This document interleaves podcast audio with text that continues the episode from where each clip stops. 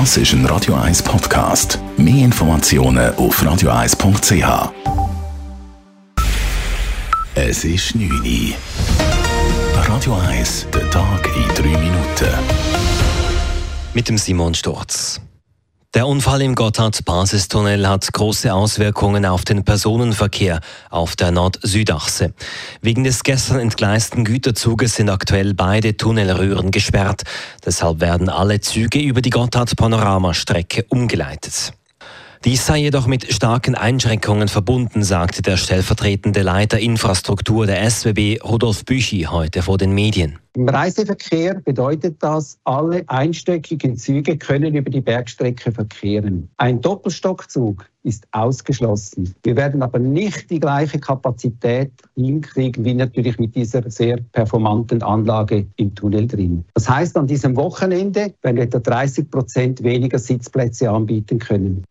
Zudem müsse man auf der betroffenen Strecke mit längeren Reisezeiten rechnen. Wie lange die Einschränkungen andauern, ist im Moment noch unklar. Beide Röhren bleiben bis mindestens nächsten Mittwoch gesperrt.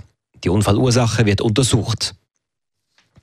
Fünf Monate nach der Übernahme der CS hat die UBS überraschend alle Verträge für staatliche Garantien freiwillig beendet.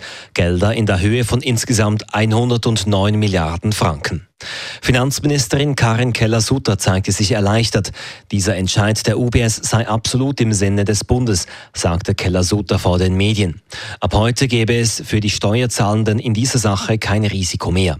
Und Keller-Sutter betonte noch einmal, wie wichtig die Intervention des Bundes zur CS-Rettung gewesen sei. Es war wirklich sehr ernst und ich war damals einfach dankbar am Sonntagabend, dass wir eine Lösung hatten. Wir wussten aber nicht zu 100 Prozent, ob das funktioniert. Es war die wahrscheinlichste Lösung aller schlechten Lösungen oder nicht so guten Lösungen.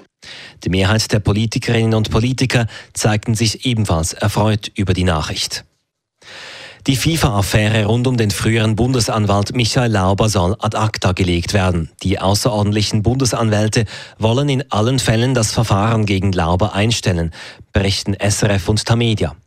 Eine Begründung wird in der entsprechenden Verfügung nicht genannt. Verfahren werden normalerweise dann eingestellt, wenn sich ein Verdacht nicht erhärtet. Im Fall von Michael Lauber geht es um Vorwürfe um Amtsmissbrauch, Begünstigung und Verletzung des Amtsgeheimnisses im Zusammenhang mit geheimen Treffen mit FIFA-Präsident Gianni Infantino in den Ermittlungen gegen den Weltfußballverband. Auch Infantino muss damit in diesem Zusammenhang keine rechtlichen Konsequenzen tragen. Radio 1 Wetter. Morgen ist es ziemlich sonnig und sehr warm, 30 Grad geht's. Allerdings kann es am Nachmittag auch vereinzelt Regengüsse und Gewitter geben. Das war der Tag in 3 Minuten. P. Weber's Friday Night Clubbing Show. Das ist ein Radio 1 Podcast. Mehr Informationen auf radio1.ch.